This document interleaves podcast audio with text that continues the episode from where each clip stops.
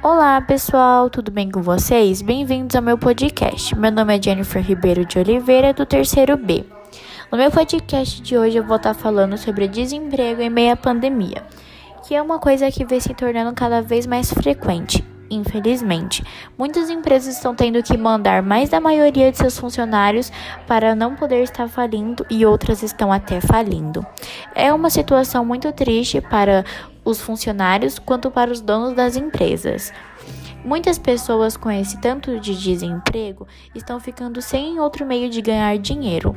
Então estão não estão conseguindo pagar seus aluguéis, comprar roupas para seus filhos, comprar ou até comida então, muitas pessoas estão correndo para os abrigos, mas muitos abrigos já estão lotados de pessoas.